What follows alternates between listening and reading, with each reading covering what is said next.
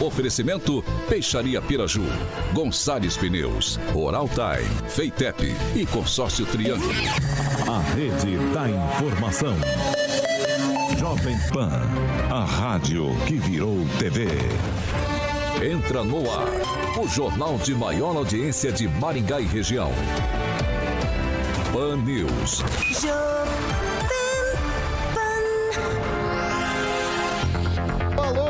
Boa noite a você que nos acompanha aqui pela Rádio Jovem Pan Maringá, da 101.3, terça-feira, terça-feira de carnaval, feriadão bravo e a gente tá aqui. Já dizia nosso amigo escritor Ernest Hemingway, o homem pode ser destruído, mas nunca derrotado. E cá estamos para apresentar o jornal com a bancada mais bonita, competente e reverente do rádio maringaense. Antes, evidentemente, preciso convidar você para participar conosco pelas nossas mídias sociais, tanto pelo YouTube quanto pelo Facebook. Facinho, facinho, coloca lá na barra de buscas é, Jovem Pan Maringá e você já vai encontrar uh, o nosso ícone, nosso thumbnail, só clicar e você pode comentar com a gente é, sua crítica, seu elogio, sua sugestão de pauta, enfim. O espaço está sempre aberto, o espaço é democrático aqui na Jovem Pan Maringá. Vitor, tem um assunto delicado aqui, gostaria de fazer uma denúncia anônima. Tem uma sugestão de pauta, delicado, quero me resguardar como fonte, claro. A gente faz tudo em off, conversa com você, 449-9909. 1013, repetindo 449-9909 1013 esse é o nosso número de WhatsApp. Você pode mandar sua sugestão de pauta e a gente vai por aqui com o maior carinho para poder colocar a discussão na mesa com a bancada aqui que vocês já conhecem. Vitor, não quero ficar anônimo, quero conversar, quero entrar no ar sem filtro, sem lenço nem documento. 44 2101 0008. Liga pra gente que a gente coloca você no ar aqui conosco. 44 2101 0008. Você é o nosso convidado eu agradeço muito a sua carona, você que tá perambulando pelo Paranazão aqui, pelo, pelo Maringá, pelo Paraná, nesse feriado de carnaval. Sempre muita prudência na estrada, é bom lembrar. E agora sim, vamos com a bancada mais mais bonita, competente e reverente do Rádio Maringaense. Hoje comigo, o Ângelo Rigon. Muito boa noite. Boa noite. Eu pensando que amanhã era domingo, mas tamo aí, tamo aí.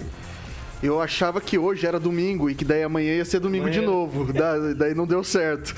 Emerson Celestino, muito boa noite. Boa noite, Vitor. Boa noite, bancada. 60 dia das meditações diárias do Naman, ele interpela como Deus vê o não cristão. Abre aspas. Muitas pessoas pensam que Deus se relaciona com elas com base no ódio ou na punição. Pensam que Deus está assentado no céu, contabilizando os pecados e preparando-se para puni-las. Fecha aspas. Henri Viano, francês, o folhão decano dessa bancada de hoje. Muito boa noite. Muito boa noite. É difícil falar depois de dessas peças preciosas aí do meu amigo Emerson. Mas estamos aqui, sem fantasia, sem adereço. Vamos fazer um carnavalzinho nosso no programa. E o ano que vem, com certeza, teremos todos um carnaval sem risco, bom para todo mundo. Paulo Vidigal, muito boa noite. Noite de samba hoje, talvez? Pois é, quem sabe, né? Em alguns lugares aí tem sempre o pessoal se reunindo nos seus, nas suas residências e tal, fazendo churrasquinho e, e ouvindo umas músicas de carnaval. Boa noite a você, Vitor boa noite a todos que nos ouvem e nos acompanham pela internet. Se você acha que a folia acaba aqui nessa bancada exclusivamente em Maringá, tá muito enganado, porque diretamente da Grande Jacareí, professor Itamar puxa o samba enredo com, com, com o quê? Com chatbacker hoje? boa noite, ouvintes, boa noite, bancada. Como dizia aquele personagem que o francês vai lembrar, que tinha no programa Vivo Gordo, meu nome é Trabalho, estamos aqui para trabalhar. Vamos que vamos. E ele hoje num modelo mais minimalista, cores complementares, trajando uma camisa lindíssima camisa polo rosa, claro, com o microfone vermelho da Jovem Pan. Ele, maior skate jockey de Maringá, Paraná, Brasil, porque na humanidade. Obrigado, Alexandre Vitor. Mota, Carioquinha, boa noite. Maravilha, Vitão. Você, como sempre, muito educado, muito elegante. E o professor, como sempre, bonito também, né? Olha lá. Olha aqui visual maravilhoso, nosso querido professor Itamar, diretamente de Sampa. É isso daí, isso daí. E semana que vem o Alexandre Mota tá de, de aniversário, idade nova, é isso? É, dia 9, dia 9. Foi- Fazendo 22 aninhos. 22? Ia dar uns 17 no máximo, Ah, obrigado, Vitor, obrigado. Uns 17 no máximo. Dadas as boas noites, vamos que vamos para os destaques de hoje. Agora, os destaques do dia. Pan News. Jovem Pan. Países boicotam Rússia na ONU e Brasil não adere ao protesto. Mas a assinatura da ordem de serviço para a construção do Hospital da Criança de Maringá completa quatro anos. A obra não foi concluída. Vamos que vamos. Na Jovem Pan, o jornalismo que faz diferença. Informação e serviço. A Rádio do Brasil. A gente costuma abrir o noticiário com os dados da Covid-19 aqui da cidade, mas estamos num feriado prolongado e esses números a gente vai poder ter acesso muito provavelmente amanhã. Então espero que no jornal de quarta-feira, de amanhã, né, dia, é, dia 2 de março, a gente consiga trazer esse serviço tão importante para você, caro ouvinte, caro espectador das nossas plataformas digitais, mas por hoje, sem novidades do Boletim Covid de Maringá. 6 horas e 2 minutos. Repita. 6 e 2. Em apoio à Ucrânia, embaixadores, ministros e diplomatas de diversos países promoveram um boicote na ONU, Organização das Nações Unidas, contra o governo da Rússia. Nesta terça-feira, quando o chanceler russo Sergei Lavrov tomou a palavra para se dirigir ao Conselho de Direitos Humanos da ONU, os representantes diplomáticos se levantaram e deixaram a sala em Genebra em protesto. O Brasil, porém, foi um dos países que permaneceu na reunião e não boicotou o chanceler russo. De acordo com a delegação da Alemanha, 140 pessoas abandonaram a sala de reunião quando o representante do presidente Vladimir Putin tomou a palavra numa sala com capacidade para 180 pessoas. Emerson Celestino. Essa reunião foi antes da ligação do Maduro de duas horas para o Putin ou não? É, Eu queria saber, porque é, o, o- o Maduro eu acho que acabou com a guerra, né? Né, Depois da ligação de duas horas com o Putin, né? E agora eu queria ouvir né, do, do pessoal da, do quanto pior melhor, qual vai ser a narrativa deles né, contra o Putin. E a respeito da, da reunião da ONU, o chanceler brasileiro, o Ronaldo Costa Filho, pediu uma negociação diplomática a favor da paz no país invadido por tropas russas e cessar fogo imediato. Então, esse é o posicionamento do Brasil.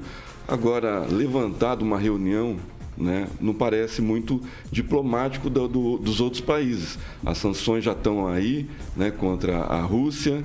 E eu acho que o entendimento está próximo de chegar ao fim, né?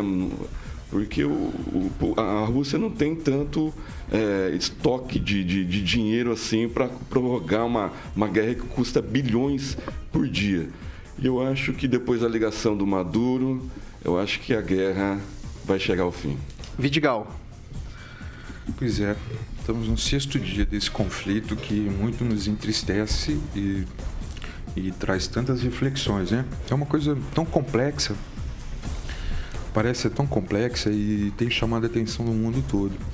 Até porque todo mundo percebe que, ah, que isso é uma coisa que realmente preocupa, preocupa o nosso, pro nosso cotidiano. Sobre essa questão do, do representante das pessoas, des- desses eh, diplomatas serem levantado e se retirado, isso é um ato político. Né? Honestamente, eu penso que ah, as coisas estão muito, essas relações estão muito tensionadas. né? Os países envolvidos na OTAN também, na minha opinião, não têm feito, não têm ido no sentido de baixar a temperatura. Né? Hoje, eh, o presidente da Ucrânia eh, assinou formalmente um pedido para a entrada na OTAN. A gente lembra que esse é o, é o nervo da questão, é a questão principal do conflito, está ligado à entrada da OTAN, à entrada da Ucrânia na OTAN e à expansão da OTAN para as divisas, para a fronteira com a Rússia. Veja, quando a coisa já está, né, já estamos no sexto dia, pessoas morrendo, tudo isso está muito tensionado e o presidente da Ucrânia hoje então toma essa posição. Então as coisas não vão nada bem. né? É, eu já vi pessoas, inclusive, em sessões, sessão da Câmara de Vereador aqui, pessoas levantando e virando de costa para o vereador. É um ato político e tal, que eu, inclusive, respeito. Mas nessa situação em que as coisas estão tão acirradas, é, quem deveria estar fazendo parte em tirar essa pressão toda, essa tensão toda, esses países, principalmente países ligados ao Conselho de Segurança da OTAN, não tem feito sua parte. Professor Itamar. Bem, Vitor, essa questão aí do Brasil né, não ter se retirado na presença da, do embaixador, né, do chanceler é, russo na ONU, né, do, do, representante da Rússia na ONU, eu acho bastante coerente, né? Até porque no próprio discurso, por exemplo, do uh, chanceler, do não chanceler, o representante brasileiro, o embaixador brasileiro, termo mais correto, na ONU, ele explicou, inclusive tocou em alguns assuntos e aí eu fui acompanhar com mais detalhe. E tem aí, digamos assim, Bom, primeiramente, não resta dúvida do lado imperialista, né, expansionista, cruel da invasão da Ucrânia por parte da Rússia. Isso é um ponto pacífico. Mas, por outro lado, também tem uma situação bastante complicada, que é o chamado Tratado de Minsk, que foi assinado no dia 5 de setembro de 2014, em que a Ucrânia também não cumpriu. Né? Então, assim, a, a, a Ucrânia não cumpriu, manteve uma situação conflituosa naquelas duas regiões ocupadas, né, que ocupadas não, que são as regiões de de Donetsk e de Lugansk. Então, assim, é, nesta briga precisa de pessoas para acalmar e não de gente para tomar uma partido, digamos assim, unilateral e estimular a briga como era na época de criança, né, que tinha dois garotos discutindo, um colocava a mão no meio e dizia: quem for mais homem, cospe na minha mão, né, aquela coisa toda. Então, eu acho assim que é bastante. Diplomata é exatamente para isso, né, para negociar, para conversar, né. Muito embora eu ainda ache que a ONU é uma ONG inútil, né, mas ela, ela faz pelo menos um, uma cena. E no nosso diplomata lá tem que se pautar por isso. Problema vai ter para todo mundo? Sem dúvida. Viver é difícil, gente. Okay, o mundo, okay. a terra é um lugar complicado de se morar. Mas é aqui que nós temos para morar. Vai passar essa crise, vamos ter outra, vamos ter aí a invasão de Taiwan, provavelmente em breve, por parte da China, e nós okay, temos que aprender a lidar com as dificuldades. Vamos lá, francês, essa, esse ato que foi feito, não diria ato, né, mas é, essa posição tomada por grande parte dos embaixadores, diplomatas, que não foi seguida pelo embaixador brasileiro, enfatiza uma diplomacia séria pela parte do Brasil, ou talvez isso pode gerar algum problema na diplomacia com outros países? Olha, eu acho que a, a diplomacia ela é para ser tratada, não para ser a pessoa cometer um, um ato de virar as costas ou, ou não. Está errado. A diplomacia é o, é o terreno onde os cavalheiros se reúnem para decidir o que querem para os seus países. Quem se omite, vira as costas, ele não está cumprindo o, o, é o protocolo da, do, do, que deveria ser cumprido. Agora, também não se pode é, é, a gente aqui de fora ficar achando, no, no mundo que tem 196 países, que um, uma situação onde os países chegaram às vias de fato possa ser resolvido com um pouquinho de papo. Né? Não é assim não. Amanhã vamos ter a segunda reunião. A, a Ucrânia exige é, cessação imediata da agressão armada e o Putin está meio sossegadão, né? Tipo assim, fazendo jogo duro, ele é da KGB, ele é bem informado, né? Ele, ele, ele tem a, a teoria da pressão da guerra. Então, a gente torcer para amanhã. Agora, o Brasil está agindo certo, sim. Eu apoio. Rigon. Ah, faz parte do jogo. Manifestação é. tanto faz parte do jogo na, na, na galeria quanto no plenário. Né? É a forma. E, inclusive, a diplomacia contempla isso.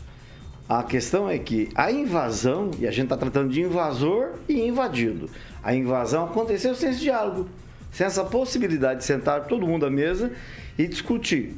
É, Acho coerente a atitude do Brasil, coerente com o que pensa o presidente, é óbvio, né? É, ao contrário do resto do mundo. Uh, mas eu lembrar que também houve manifestação recente no Parlamento Europeu de aplausos ao presidente ucraniano. Eu nunca, fazia tempo que eu não via tantos aplausos de representantes de países da Europa e do entorno lá da Rússia a, que apoiam a Ucrânia. Então, a manifestação tem que, ser fazer, tem que se fazer mesmo. Você acha que o cara fez um belo discurso, defendeu a gente dele como deve se defender? Você tem que aplaudir. Ou você acha que o cara está agindo, o embaixador está agindo de forma é, errada? Você também tem que levantar e ir embora. É manifestação. Ok, 6 horas e 11 minutos. Repita. 6 e 11. Apesar de grande produtor, o Brasil depende de outros países para tratar o solo com fertilizantes. Cerca de 70% dos insumos é, usados na agricultura vem do exterior e a Rússia é o principal fornecedor. Uh, os fertilizantes químicos são uma ferramenta usada pelos agricultores para aumentar a produtividade do solo. Em 2021, 23% dos adubos ou fertilizantes químicos importados vieram do país europeu, aponta uh, o levantamento da Comex Stat, do Ministério da Economia. São mais de 9,2 milhões de toneladas do produto. Ao todo, os produtores brasileiros compram 41,6 milhões de toneladas, somando 15,1 bilhões de dólares, de acordo com os dados do Itaú BBA, considerando as matérias-primas para os fertilizantes do total comprado pelo Brasil vieram da Rússia. Um, e daí eu jogo agora primeiro para o Rigon se você fizer essa conta, 70% é importado, quer dizer que 30% não precisa ser importado. E você tem set, é, 23% desses 70% que vem da Rússia, vai ser um percentual bem parecido. Quer dizer que o Brasil teria uma autonomia ali de pelo menos uns 70%, aproximadamente 70% dos fertilizantes esse valor que é importado da Rússia já é motivo para talvez conflitos diplomáticos? Eu acho que a coisa ainda está. É, foi meio que afobada. Eu me recordo, talvez o francês se recorde também, se não me engano, a Contag, é, isso na década de 70, 80, iniciou uma campanha para que o Brasil chegasse a 100 milhões de toneladas, digamos Aí você compara que essa montanha que a gente faz hoje, como o Brasil cresceu, ainda tem terra para crescer. Obviamente, os fertilizantes fazem parte disso, mas como eu falei da outra vez, assim como o Brasil precisa comprar, a Rússia precisa vender. Uh, uh, vai dar um pouco de trabalho? Sim, mas tudo está interligado. Depende realmente da conversa entre os países para poder resolver também essa situação. Francês. É diz que o Brasil tem base produtos de fertilizantes, mas eles estão sob terras índias e você não pode mexer nem com a colher lá, o negócio pega. É, a Rússia disse que o gás ela não vai deixar de fornecer para a Europa. Uma afirmação que eu vi hoje. Agora, me parece que o Brasil compra 22% da Rússia, 20% de Belarus, ou Belarus, Belarus, né? E Belarus já deu a informação hoje que não está fornecendo porque a Lituânia, por onde passaria as cargas dela, fechou a fronteira. Então já são 40%. Entendeu? Uhum. Então esse a situação do tá, tá, na época mais ou menos foi, foi o soja acho que está sendo colhido acabou de sendo colhido agora é, vamos começar uma uma safra logo e essa logística teria que já estar em andamento. Não dá para fazer compra, você não sabe se vão entregar. Depois, quando você fizer compra, é, o país às vezes ainda não produziu, a distância vem tudo por navio, demora.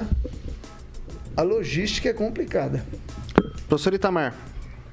Só uma questão aí que foi informada, eu acho que o, o Edgal informou errado. Ontem, foi assinado por. Eu, eu procurei já, não consegui encontrar essa informação que ele passou, que o presidente da Ucrânia teria assinado o pedido de entrada na OTAN. O que ele assinou ontem foi o pedido de entrada na União Europeia, que é algo bastante diferente. A União Europeia é um tratado comercial, a OTAN é um tratado militar. Até seria bom se ele confirmasse aí para ver se qual foi a fonte, porque nenhum dos sites principais do Brasil traz essa informação hoje. Eu devo ter me confundido, tá certo? Eu devo ter me confundido. Pode, agora pode falar da questão dos fertilizantes, professor.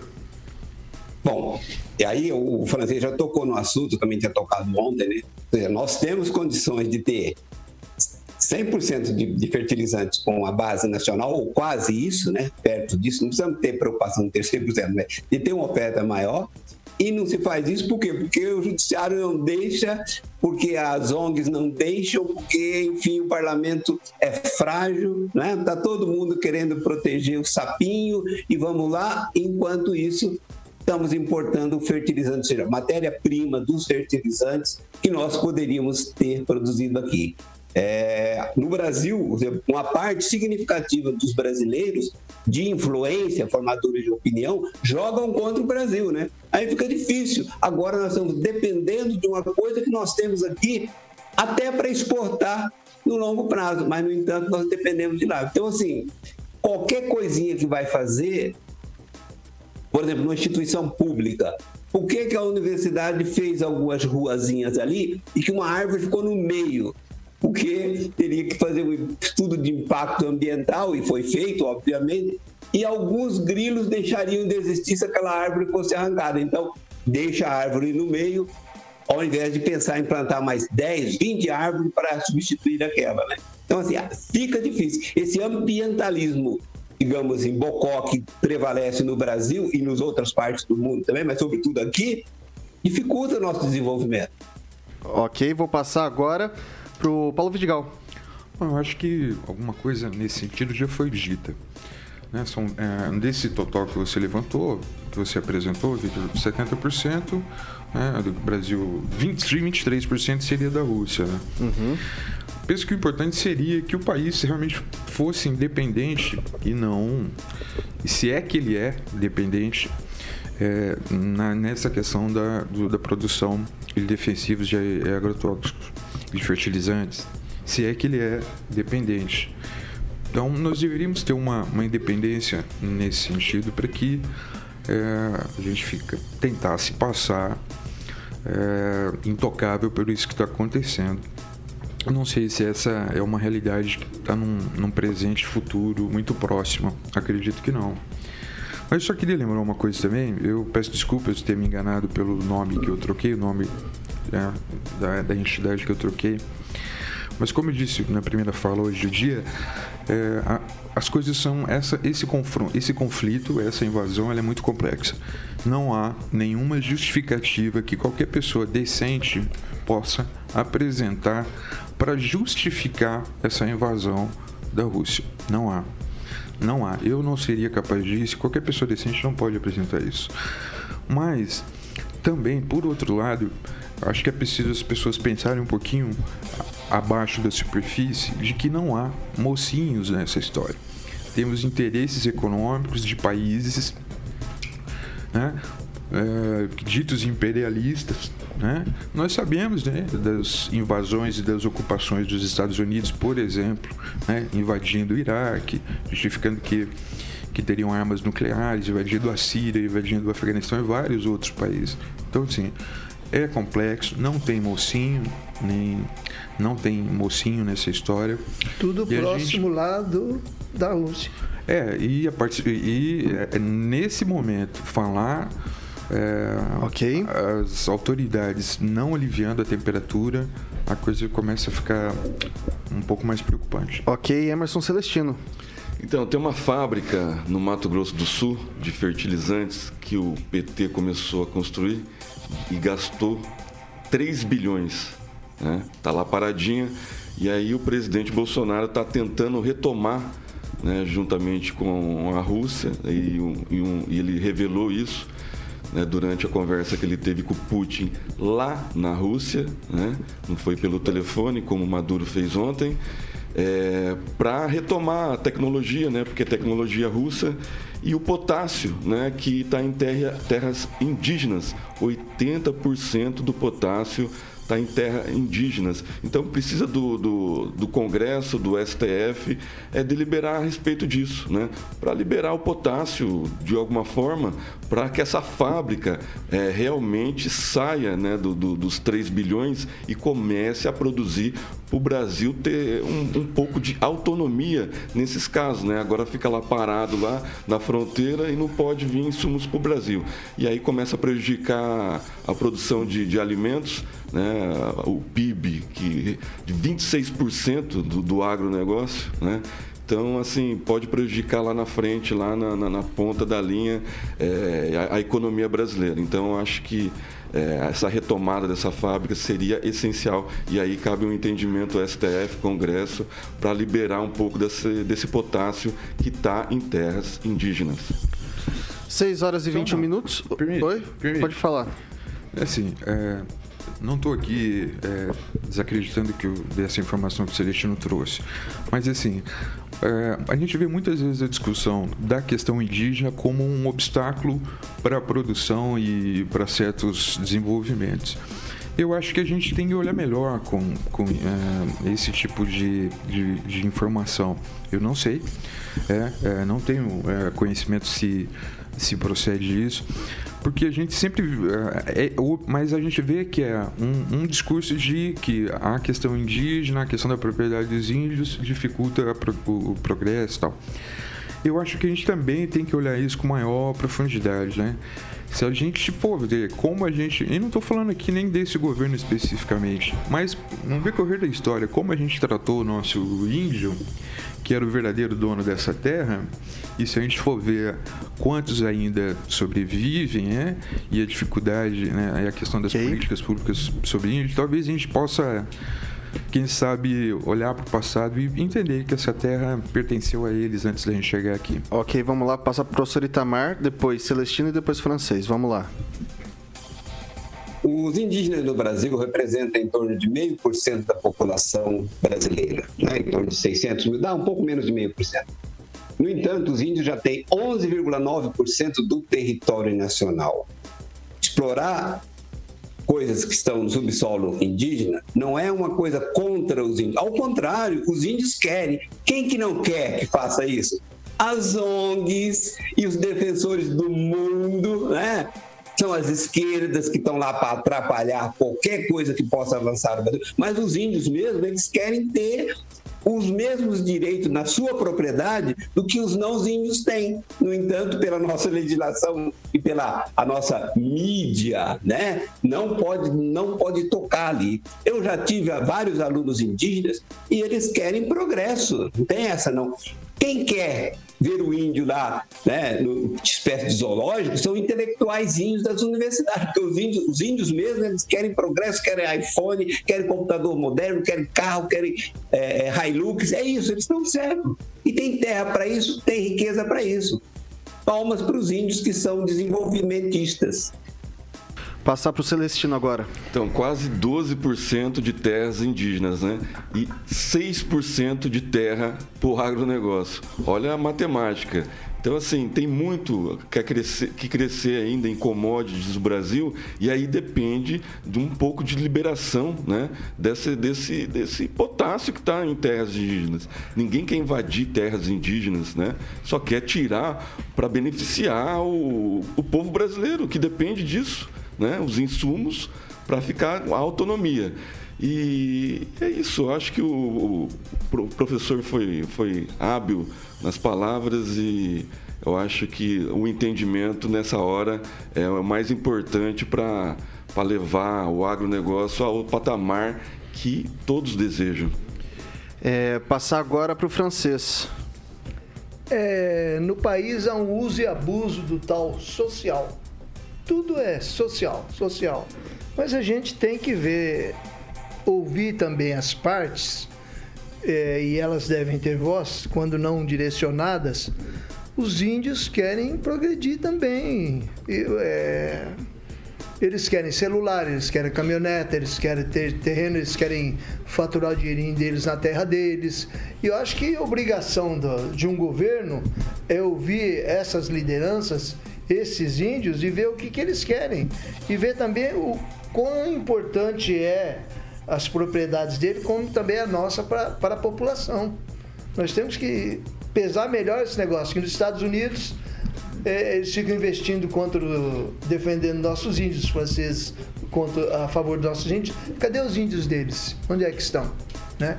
Então é questão de as coisas têm que ser modernizadas. O índio não quer ficar pelado lá no mato, não, caçando de flecha. Isso já era. Rigon.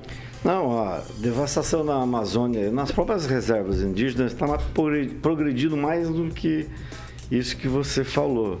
A, a devastação, porque Ah, é, no- no- a- ao você mexer nas reservas indígenas, você está mexendo com o meio ambiente.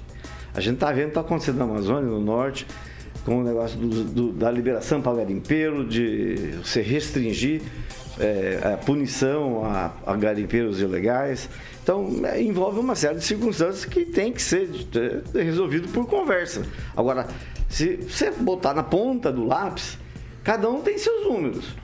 né? Então, hoje eu li um, por exemplo, que me chocou. O governo federal botou 2 milhões e 300 milhões para recuperar Petrópolis, governo federal. Mas deu autorização para o orçamento secreto de bilhões e para o fundo eleitoral de bilhões. Então, há- há injustiça em todos os setores. 6 horas e 27 minutos. Repita. 6 e 27. Vamos lá, pessoal. Agora, notícia de política. O ministro da Ciência e Tecnologia, Marcos Pontes, deixará o governo Bolsonaro neste mês de março para disputar as eleições deste ano. Ele tentará uma vaga de deputado federal por São Paulo pelo PL, mesmo partido do presidente Jair Bolsonaro. O blog da Ana Flor, no G1, confirmou a informação com o próprio ministro e assessores que acompanham ele em uma viagem à Espanha. Confirmação da saída de Pontes dá largada a uma série de baixas no primeiro escalão do governo Bolsonaro e a gente já discutiu isso aqui em torno de. O próprio Bolsonaro havia dito que pelo menos uns 11 ministros devem sair para concorrer às eleições. Começo jogando para o francês. É uma baixa para o governo ou é uma alta para uma possível. é, um- um bom parlamentar? É, ele fez um bom trabalho e acredito que ele tem um nome suficiente, um nome. Isso é planejamento, isso aí não é por acaso não. Ele vai sair para ajudar o, o time, a equipe. E, e cá entre nós, hein? Foi um, um nome pensado é, que- que fez jus ao que se esperava dele, muito bem pensado pelo Bolsonaro. Ângelo Rigon. Não, se fez jus realmente eu esperava dele, nada. Ele gastou mais com viagem do que. É, ele gastou mais com viagem do que com políticas do próprio ministério. Sem contar né, que as viagens também eram com mulher, no- geralmente a mesma mulher, mas se fosse o Lula e a outra lá, não, o pessoal ia falar, mas não é? Tudo bem. É, ele- Ó, tá aqui, ó. Ele gastou um terço do tempo em viagens que já custaram mais de meio milhão de reais. O que, que ele realizou para a ciência e para a tecnologia brasileira? Nada. Então quem sai ganhando é a ciência e a tecnologia brasileira. Bom, 6 horas e 29 minutos, a gente vai fazer um break e depois a gente retoma com o pessoal para continuar comentando sobre esse assunto, porque já já vai dar o nosso tempinho aqui, né, Carioquinha? Podemos, podemos dar essa brechinha? Vamos lá pro break, Vitor. Tomar uma água. Vamos lá. Pan News. Oferecimento. Peixaria Piraju, Avenida Colombo, 5030. Peixaria Piraju. Fone 3029 4041. Gonçalves Pneus, Avenida Brasil 5681, próxima Praça do Peladão. Fone 3122 2200. Oral Time Odontologia. Hora de sorrir. É agora. Feitep, vestibular agendado, inscrições abertas. Consórcio Triângulo, 38 anos, realizando sonhos. Fone 3344 1515. A Piraju. 6 horas e 30 minutos. Repita. 6 e 30. Estamos aqui para o seu momento, caro ouvinte, caro telespectador. A gente vai ler agora os seus comentários. Antes, eu queria fazer uma quebra de protocolo. Eu vou fazer, mandar o primeiro abraço, porque hoje, papai Max, que nos acompanha diariamente, que tá assistindo a gente, faz aniversário. Tá batendo ali já a casa dos 70 anos, tá velho, tá acabado, mas tá. tá, tá- ele, ele podia estar muito melhor com esses 70 anos. É brincadeira. Ele tá com 57 anos.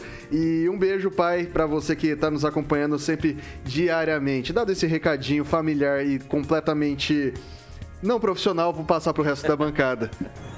Vai lá, Celestino. Ricardo Antunes, a guerra acabou, o MBL chegou na Ucrânia. Na Ucrânia é só fazer o Pix que tá tudo resolvido. Roberto T, Roque Cita, é, Sinato, um abraço, Roque. é o cara da like, que puxa like no, no, no chat. Muitos comentários a respeito da guerra. Mauro Balena, devastação, hahaha, bom, bem-vindo. De um sujeito com máscara podemos esperar qualquer coisa.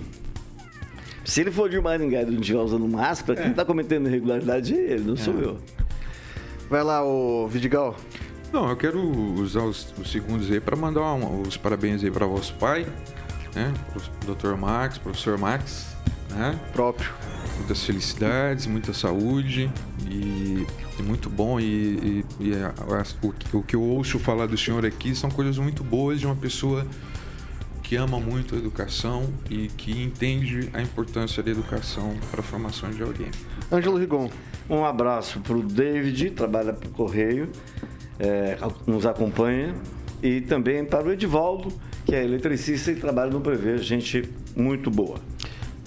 Francês, vai querer dar um, um pitaco aí? Um abraço pro Marcos Pontes, que eu tô procurando aqui alguma coisa que ele fez, não achei até agora. Faz isso comigo não, cara. Nessa altura, Mas é Francês. real. Nessa altura você vai fazer isso comigo? Ô, professor Itamar. Tem um piadista aqui, acho que é Marcos Balena, que ele diz que sobre o Covid, nunca um produto chinês tinha durado tanto tempo. Achei bem humorado, gostei. Falta 40 segundos aqui, o francês continua perguntando aí, ó, tá aberta a nossa enquete também, o ministro Marcos Pontes é nome forte para a Câmara dos Deputados, ponto de derrogação, como diria um ilustre jornalista esportivo que num carnaval não deu muito certo. É, Deixa sim ou não e sua, seu comentário, se ele pode ser um bom deputado, se é um nome forte para as eleições desse ano. O Thiago fica super contente quando ele fica esfregando enquete aqui no- nos bastidores para eu lembrar de falar, gente. Então a gente vai dar o resultado dessa, desse bate-papo agora. 6 horas e 33 minutos. Repita. 6 e 33. Tá falando que a gente vai dar o resultado da enquete, que já tá aberta, você que nos acompanha pelo Dial. É, vai chegar em casa, vai. É, carnavalzão, né? Antes de sair pra, pra folia, ministro Marcos Pontes. É nome forte pra Câmara dos Deputados? Sim ou não? E deixa lá o seu comentário também. Bom, o Rigon e o francês já falaram aqui um pouquinho sobre o Marcos Pontes. Eu vou falar pro, passar pro Celestino. É um nome fortíssimo. Ele vai disputar quem vai, vai fazer mais voto entre ele e o Eduardo Bolsonaro. Vai puxar muito voto e vai ser um excelente deputado. Eu espero que ele volte para o ministério. Mas ele fez sim, tá? Ele terminou uma obra para variar, né, de 2012 da administração petista, né, a Sirius, que fica lá em Campinas, que é um acelerador de partículas moleculares.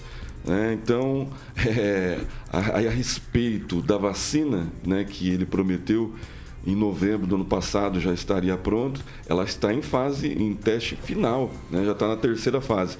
Então ele fez muita coisa, deixou muita coisa e o segundo escalão dele vai continuar fazendo o que ele deixou pronto lá.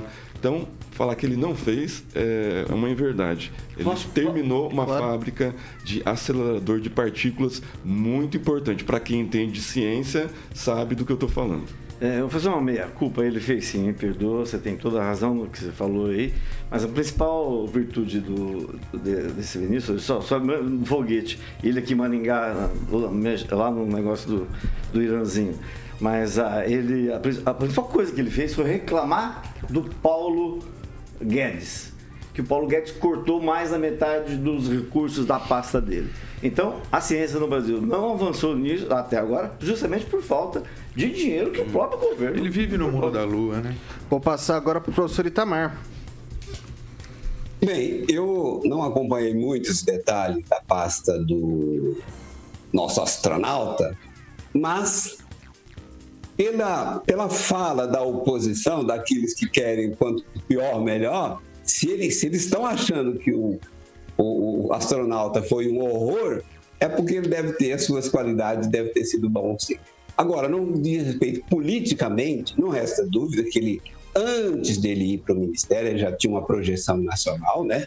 É, inclusive até paparicado pela própria Rede Globo, no programa do Faustão e tudo mais, e ele certamente tem uma eleição garantida. O trabalho de ministério é importante ter um nome forte, que seja honesto tudo mais, mas é um trabalho de equipe, né? Então, é, certamente quem for substituir vai encontrar uma equipe coesa para dar sequência aos, às atividades que vinham sendo desenvolvidas. Então, não há motivo de nenhuma preocupação maior, né? Mas vou ficar ligado ainda mais a respeito do como é que vai se comportar aqueles que querem o fim do governo. Quanto mais mal ele falar, eu vou ficar achando que o ministro é melhor do que eu estava imaginando que ele fosse. Passar agora pro, pro Paulo Vidigal. Bom, a gente ouviu aqui que ele fez um bom trabalho por algumas pessoas, que ele foi fortíssimo. Se o critério para ser um bom ministro nesse governo fosse não aparecer. É, ele ganhava. Se, se o critério fosse não aparecer, não ser falado e tal, tal, tal, esse, esse ministro talvez ganhasse, né? Que talvez, como já foi dito aqui, que ele tem uma história anterior, tal, tal, tal, né? Tudo bem, se o critério fosse, olha, quem menos aparecer vai ser menos desgastado e porque de fato você não ouve falar do nome dele. Você não ouve falar do que ele fez. É, até, foi até a gente procurar aqui dá um pouquinho de trabalho. É mas ele não, não, não, não aparece eu, em páginas policiais. Eu vou ele não para de vender travesseiro eu, da NASA. É, tá vendendo. É. Mas assim, eu vou agradecer você ter me interferido, viu, Celestino? Porque você me fez lembrar de uma coisa. Você acabou de falar aqui que esse ministro inaugurou uma obra, mas não, foi uma obra inaugurada, uma obra que a, gestão Parada. anterior começou. Então, então assim, eu, queria, eu queria até fazer uma ponderação nesse ponto, porque eu me lembro dessa, dessa obra da região e ela foi inaugurada em 2018, na gestão do Michel Temer. Inclusive eu tenho a revista que, que Nem é da Galileu foi finalizada. Foi finalizada é, 14 de novembro de 2018. Inclusive o presidente Michel Temer esteve presente a solenidade que, solenidade que marcou a inauguração da primeira fase dos aceleradores é, mais avançados do mundo, no dia 11 de 14 de novembro de 2018. Vai... Então foi antes do, do ministro assumir. É, vai ver que ele foi lá reinaugurar, né? Vai ver que um encerramento. Então assim, se o critério fosse não aparecer, não, não fazer nada, não questionar o presidente, não ser contra o presidente, não aparecer na mídia, talvez esse esse ministro né, foi nesse critério é o que menos apareceu, o que menos você não ouve falar nada e do que fez, o que deixou de fazer. Se vai ser um bom deputado, se for acompanhar aquilo que ele foi como ministro para ser de, se ele levar aquilo que ele foi como ministro para ser deputado, ele vai, vai ser nada também. Pode falar, Celestino. É, o critério é técnico, né? Não é para aparecer, é para trabalhar, né? Se fosse para aparecer, ia para. Então, fala aí, três obras página dele. policial. Três obras dele, vai lá. Três, três projetos, três coisas bacanas no Ministério da Ciência e Tecnologia. Não precisa. Tá aqui, ó. Pontes gasta um terço do tempo em viagem já custaram meio milhão de reais. Ah, para, meu. Cansei de ser enganado. Em outubro de 2021. Cansei de ser enganado. Então ele, ele, não aparece, mas viaja. Não, agora, agora vai pesquisar. Mas, não, não já está pesquisado. Já eu, tá não quis responder para você. Eu, é, eu não quis responder para você. Tá, né? tá no grupo. Pode falar, Celestino. Pode falar. Pera um pouquinho. Alcântara, em São Luís, fibra ótica, transformação digital a Olimpíadas do Conhecimento, Rua Inteligente em Londrina, aqui no Paraná, Laboratório Satélite em Manaus e Centro Nacional de Vacinas em Minas Gerais, no... que está a terceira fase. Acabou de chegar no grupo. A primeira vacina brasileira 100% no grupo do brasileira com sei. insumos brasileiros. Ué, você quer desmanchar é a obra grupo... só por isso? Não, francês. Oh, é. Não, fica tranquilo, é o pior, não precisa defender, é o pior. não. Mas eu não estou falando desse governo. Só de não estar aparecendo em página policial já é um ganho. Mas teve que pesquisar, não sabe. Está no grupinho, está bem no grupo da tia do Zap. Gente, por favor, por favor. Posso? Não, não, não quero, quero evitar a campanha. A campanha é para momentos extremos, né? Não estamos num momento extremo nesse, nesse exato instante. É... Alguém quer ponderar mais alguma coisa? Eu vou deixar aberto. Pode falar, Celestino. Não, eu acho assim, é... falar que ele não fez nada é jogar no molhado, né? Porque não é acompanhar. Se está lá é, no Ministério né, da Ciência e Tecnologia que ele fez né? Falar que ele não fez nada, não apareceu, é porque ele é um, é um, cara técnico, é um cara que não aparece na mídia, não dá entrevista. O orçamento dele foi curto, né? mas ele é um cara muito capacitado. Ele não apareceu porque ele não, não- não- não- houve corrupção, né? não anda de tornozeleira e não apareceu em página policial. Agora, o bonito é aparecer nos ministros do STF, né? Esses são os bonitos que, é, que a, a esquerda idolatra. Pode falar, pode falar, Rigon. Não, não, é que o discurso é sempre o mesmo. Acabaram com o LP, com o vinil, que tinha dois lados, mas a repetição continua. Furado ainda. Francês? Não, eu acho que a gente simplesmente tem que ser justo com as coisas. Uhum. O Rigon falou, concordei, ele falou, concordei. Agora, a partir do momento que ele falou, cita três coisas, ele citou. Não, você foi procurar isso. no A grupo gente- do telefone, no tia do zap. Para. Mas não é para. procurar, é obra. São 20 é obra. Tem que dar Você fonte. perguntou de obra, você não falou para não pesquisar. Gente, gente, Você gente. não está entendendo a coisa. Não, então aqui vale a versão com a tá informação para quem acompanha o Não sei por que programa. você tá nervoso. Mas eu não estou tá nervoso, eu estou sendo justo. não fica nervoso, Não, não. você disse que é justo, tem que ser justo. Não, não. Não, mas ele Eu deu vou- informação. Eu vou ser não justo com você. desclassifique, você está errado. Não, não, não, não. Não, você não pode desclassificar Fica desse eu jeito, não. desclassifico Falou, aquilo que eu cita quiser. três coisas. Não, eu Citou cinco. aquilo que eu quiser. não- Citou cinco, Você tá então. gritando por quê? Não, mas eu tô falando que. Vai tem que ser trabalhar, justo. para com Tem que ser isso. justo, vai, para, para, Não. vai, vai. Vê, pesquisa mais o grupo do WhatsApp discurso aí. em cima do Ok, quê? gente, Não, discurso ok, ok, Não, não. ok, parou, parou, parou, parou.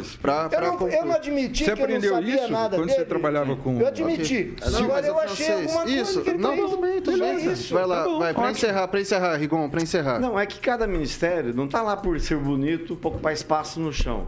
Tá lá para trabalhar. Todos Claro, eles têm uma rotina. claro. Todos eles cumprem projetos enviados em boa parte por municípios, no caso da ciência e tecnologia, principalmente de universidades, órgãos ligados à ciência. Quer dizer, só faltava ele não fazer nada. Fez em três anos, só Mas é faltava ele claro, não fazer nada. né? claro. Mas ele teve sérios problemas de recursos. Há que se reconhecer. Teve não, o governo simplesmente cortou os recursos dele. 6 horas e 42 minutos. Repita. 6 e 42. A gente gira agora pro noticiário local e a gente. Rapaz, hoje, 1 de março, é aniversário do meu pai e é uma data emblemática também. Sabe por quê, Celestino? No dia 1 de março de 2018, há exatos 4 anos, era assinada a ordem de serviço para a construção do quê? Do Hospital da Criança de Maringá. Em evento no auditório Hélio Moreira, anexo ao Paço Municipal, diversas autoridades se reuniram para celebrar o avanço para tratamentos de crianças para Maringá e para a região norte do Paraná. Ricardo Barros era ministro da Saúde de Michel Temer, Cida Borghetti era vice-governadora, Beto Richa governador e Ulisses Maia prefeito de primeiro mandato. Diante de um forte esquema de segurança, a promessa era de que a obra ficasse pronta rapidamente, dado o esquema de construção baseado em pré-moldados importados. Em um sistema quadripartite, a responsabilidade da construção foi dividida pelo governo federal, estadual, administração municipal e Organização Mundial da Família. Essa última foi a responsável pela obra. O investimento total foi de 150 milhões. O Hospital da Criança, Rigon, é tipo cabeça de bacalhau?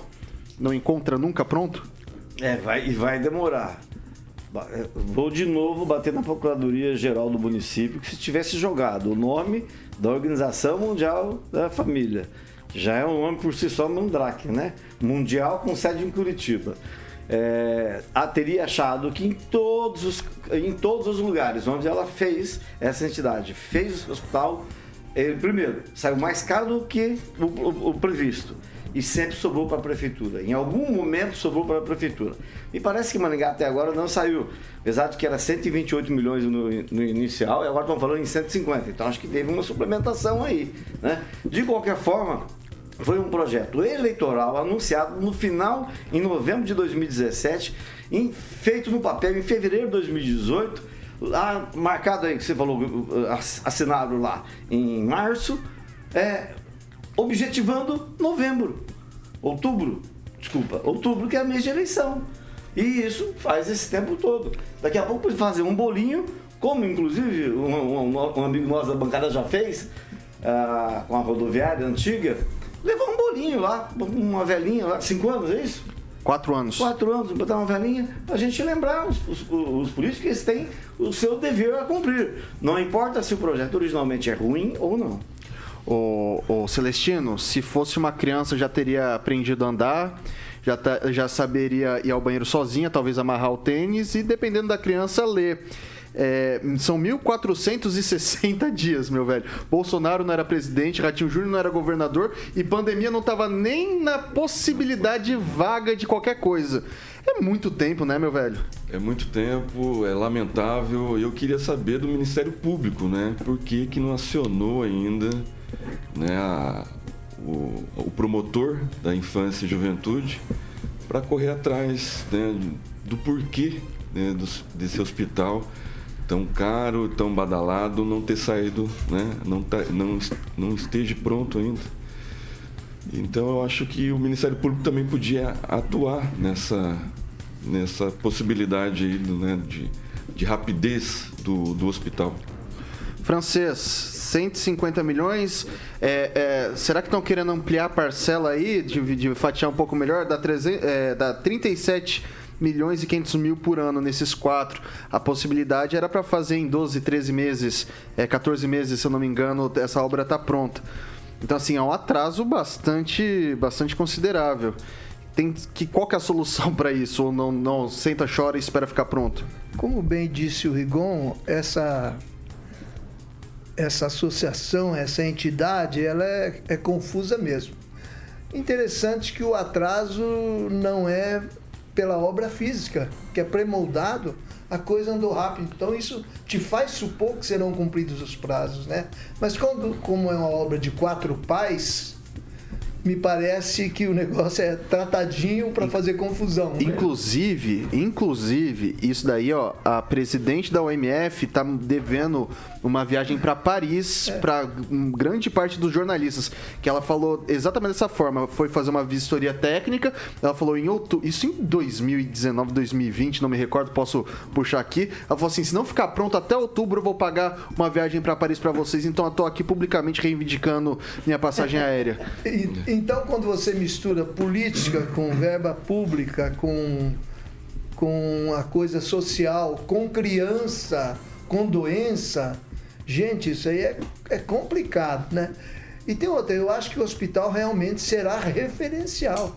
Um, como diria o Caipira, um baita de um hospital, né?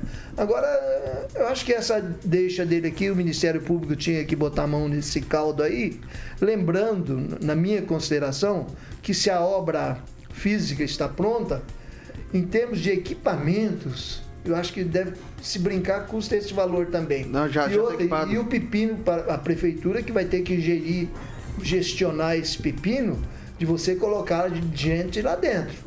Ó, Porque a vou- mão de obra vai ser difícil. Outra coisa, eles vão começar com um hospitalzinho, fazer um pedacinho e mais um inho. E, o negócio, é, e não vai chegar lá tão cedo, não. Isso vão levar uns 10 anos ainda se brincar. Ó, inclusive, a última informação que tive disso aí, tô até abrindo aqui que eu coloquei isso daí, foi o seguinte: é, no mês passado, a Prefeitura de Maringá havia informado que o município iniciou o processo de certificação dos espaços e análise do que foi entregue no Hospital da Criança até o momento. Isso é uma forma de ver se o que foi pago foi de fato entregue, né?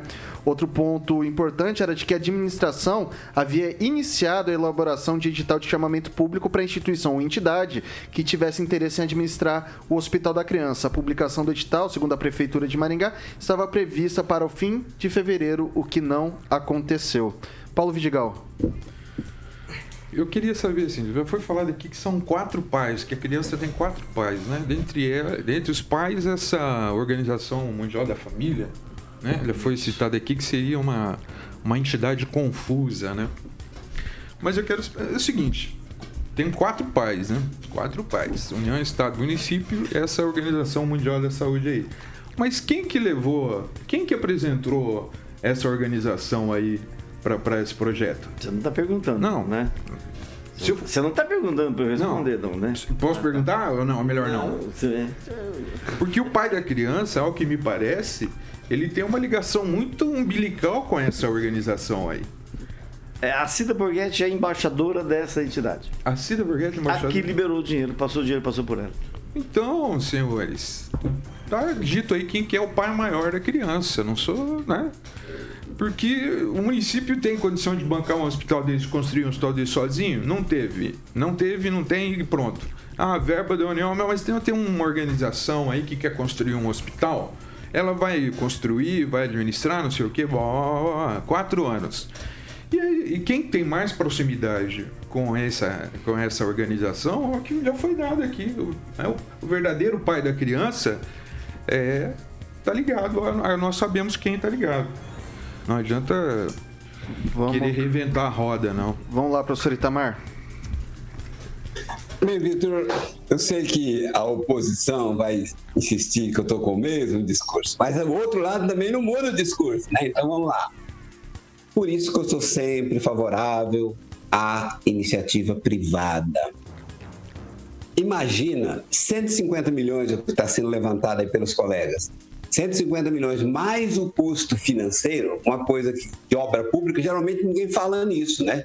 Mas quando é na iniciativa privada, todo mundo sabe que existe um custo financeiro. Se você fez um investimento inicial e isso não resultou na entrega de serviços ou de produtos, isso tem um custo financeiro que rodaria aí com pelo menos 10% ao ano. Então faça todos esses cálculos, vamos ver que no final o valor vai ser muito maior. Bem, esse montante se é para ajudar as crianças, né, é, é, com qual, das quais os pais não têm um plano de saúde para elas, tal, que pague no hospital privado, quer dizer, que compre esses leitos no hospital ou nos hospitais, né, no plural fica melhor, privados. Até porque quando for gerir esse hospital, o custo do leito não fica mais barato do que o custo do leito que se paga no hospital particular. Eu tenho uma experiência, inclusive, que quando eu, eu tinha um programa na TV, no Canal 10, é, eu fiz uma entrevista uma vez com o diretor-geral do hospital universitário. E ele me passou o preço de quanto custava uma UTI, um leito de UTI dia do hospital universitário. E exatamente naquele período, minha mãe ficou internada no Santa Rita e eu acompanhei o preço do hospital né, particular da UTI era a metade no particular do que custava um leito, a diária de um leito na UTI do hospital universitário. Então, ou seja, nós estamos gastando muito dinheiro para depois de pronto a gente pagar mais do que pagaria num hospital privado. Então, é isso. Esse é um dos motivos do nosso atraso. Ok, ok. É, eu vou só deixar um último comentário aqui. É, é uma obra muito importante para o município. Eu acho que ela precisava de um pouco mais de atenção. A impressão que a gente tem quando entra em contato com as partes é de que. O pessoal citou aqui, tem quatro pais, mas pais que negligenciam a criança, porque você tenta pegar informação e um joga pro outro. Daí você liga pro, pro OMF e fala que é a prefeitura, a prefeitura fala que é o OMF. Daí fica nesse ping-pong. Já ficaram chateados comigo porque eu disse isso, mas é realidade. Você liga pra um, manda ligar pro outro, liga pro outro, manda ligar para pro primeiro. E a gente não consegue essa informação. A minha esperança foi quando eu peguei no Diário Oficial que foi feito um grupo de trabalho para fazer o acompanhamento disso tudo e eu não vi essas atas publicadas, pelo menos não consegui encontrar. E olha que eu mexo razoavelmente bem no portal da transparência, eu não encontrei essas atas. Os meus votos é que não complete o aniversário de 5 anos de obra, que ela de fato seja inaugurada e que a gente possa dar atenção a essas crianças que hoje precisam se deslocar muitas vezes para Curitiba ou para São Paulo e ter um hospital de referência vai ser muito bom para a cidade, para essas famílias que tanto precisam. 6 horas e 54 minutos. Repita. 6 e 54. Bom, pessoal, hoje é carnaval, tinha até uma outra notícia aqui, mas eu vou por uma parte mais, mais leve, né? A Prefeitura de Maringá prepara novidades no segmento das cervejas artesanais. Uma parceria com o núcleo das cervejarias de Maringá, o NUCEM, articula a Rota das Cervejas de Maringá, projeto que ainda a realização de um evento, circuito de turismo, visitas orientadas nas cervejarias locais, entre outras atividades que começam a ser colocadas em prática na Semana do Turismo em Maringá já em abril. Gosta, Celestino? Você gosta? Um pouco. Ah, garoto. Eu vou dar sugestão para né, pra quem está lidando isso, Secretaria de, de Indústria, Comércio e Turismo, é, que coloquem a Jovem Pan, o pessoal da Jovem Pan, para fazer esse tour, né? E, e, a propaganda também do, do, do evento. É, eu acho sensacional isso. Maringá é referência, né? Com diversos títulos de melhor cerveja do melhor chopp do Brasil. Acho que por cinco anos seguidos lá em Blumenau, né? Não- A gente não vai citar o nome aqui porque não é patrocinador, mas estamos abertos a patrocínio. E eu acho Marcelo, puxa o menino A pro comercial. Cerveja Puxa o menino pro comercial. É muito bom e é referência nacional. Rigon. E Não, só falar o seguinte, você fala, você já lembrou dessa marca. Mas ontem eu, inclusive, tive o prazer de tomar cerveja com uma juíza de cerveja. É, eu nunca tinha tomado cerveja com juíza de cerveja. Com quem que você tomou cerveja ontem? Não, eu não- é, e ela estava me contando o seguinte, não, eu- eu- é, ela, ela é árbitra mesmo, é árbitra, sei lá o nome que se usa, e ganha prêmios no É um Brasil inteiro. E não é só essa marca. Maringá tem várias Sim. marcas que ganham prêmios no Brasil inteiro. Porque você tem uma diversidade tão grande de cerveja. uma associação muito forte Sim, né, dos cervejeiros. Passar pro francês. Ele, esse daí não me engana. Esse aí eu sei que não, gosta. não, eu não conheço muito de cerveja não, mas eu acho que Maringá, que já fez a sua rota de pousadas rurais, né? E, é, eu vejo que Maringá estava perdendo espaço aí para outras cidades que têm feito rotas e, e de coisas típicas, de, de novidades para atrair turismo. Diga. Você sabe que hoje na cidade, eu não sei se na época como que era feito esse trajeto com as com as é, com essas pousadas, mas uma sugestão que eu dou é pegar a jardim, então pegar a jardineira pro pessoal não beber e dirigir e passa. Maringá tem 30 cervejarias.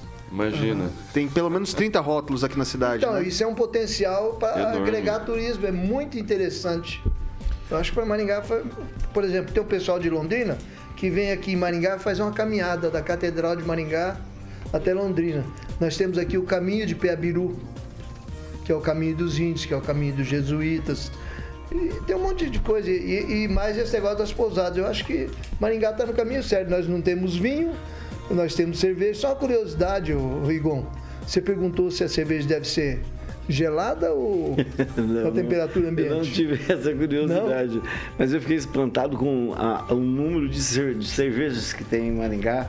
E todas. O pessoal é muito unido. É, uma- é uma coisa muito interessante. Eu fiquei de cara. E olha que já tinha feito matéria sobre cerveja de Maringá. É mais do que a gente pensa. Um mercado muito importante. Desculpa, é que o francês falou da rota que sai da Catedral de Londrina pra Catedral Não, de, de Catedral de Maringá pra Catedral. para Londrina. Rapaz, o choppzinho ajuda nessa caminhada, hein? Vou ser sincero com vocês. E ontem, só para terminar essa. Ontem eu experimentei, é, na roda de amigos lá, que a gente estava conversando, uma cerveja é, de café.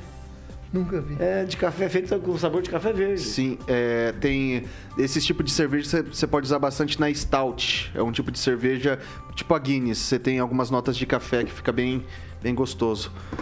Paulo Vidigal, quer dar um comentário rápido aí sobre. Eu, esses dias tomei um chopp que chamava Fim do Mundo. É, Esse- no, Acabou com o mundo mesmo ou não? no dia seguinte eu entendi porque que chamava Fim do Mundo. A concentração de álcool era grande, sabe? É verdade, não, é verdade. Ai, que coisa que boa é pro verdade. carnaval. Pessoal, não dá tempo pra mais nada. de 6 horas e 58 minutos. A nossa enquete. Ministro Marcos Pontes é um nome forte para a Câmara dos Deputados. 128 votos. 65% acreditam que sim, é um nome forte para concorrer à Câmara dos Deputados. E não, 35% acreditam que ele não, não vai se sair bem nesse pleito. Dado o recado, Rigon Boa Folia. Até amanhã. Opa, até amanhã. Um abraço a todos. Emerson Celestino, Boa Folia. Até amanhã. Até amanhã e um abraço, um feliz aniversário pro senhor Max Faria. Ô, Francês, muito boa noite. Obrigado. Até amanhã. E aí, Big Max, aquele abraço. Feliz aniversário. Cuida desse menino aí, hein? Um abraço, boa noite. Ai, ai. O Vidigal, boa noite, obrigado, velho. Até amanhã. Boa noite, Vitor. Boa noite a todos. Felicidades, professor Marques. Até amanhã. Professor Itamar, muito obrigado. Até amanhã. Boa noite. Até amanhã, boa noite a todos. E eu, diferente de vocês, não tenho acesso aqui a cerveja artesanal. Vou dar convencional. Vou de convencional mesmo. Um abraço. Abraço, professor Carioquinha. O que, que vem por aí? Boa, Vitor. Temos Blitz Opa. Weekends. Você sabe o que que é Weekends? Quem indicou Sim. É, final de semana. Mas eu, eu tô mais pra um, pra um blitz aqui. Ô, Carioca, você não Sim. soube me amar, cara. É, é, não exatamente. Tem Legião Urbana, vamos fazer um filme. Isso na, na- na parte brazuca. Mas nós temos Pet Shop Boys, Temos Suzane Vega, Simple Red e muito mais. A melhor playlist do Rádio Maringaense você confere a partir de agora com o Jurassic Pan com Alexandre Mota, o Carioca. Amanhã às 7 tem Pan News com Paulo Caetano e toda a trupe e novamente Repeteco. Quem são do horário? 7, 18 horas. Não, Paulo Caetano às 7 da manhã. Ah, perdão. E daí depois com Victor eu Faria. também vou estar na bancada, Victor. Faria às 18 horas com o resto da trupe.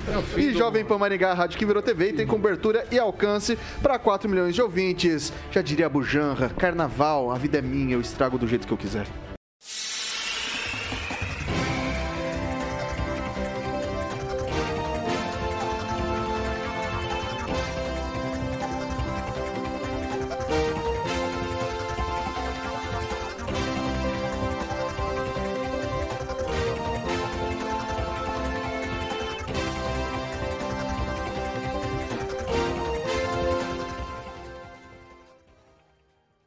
Opinião de nossos comentaristas não reflete necessariamente a opinião da Rede Catedral de Comunicação.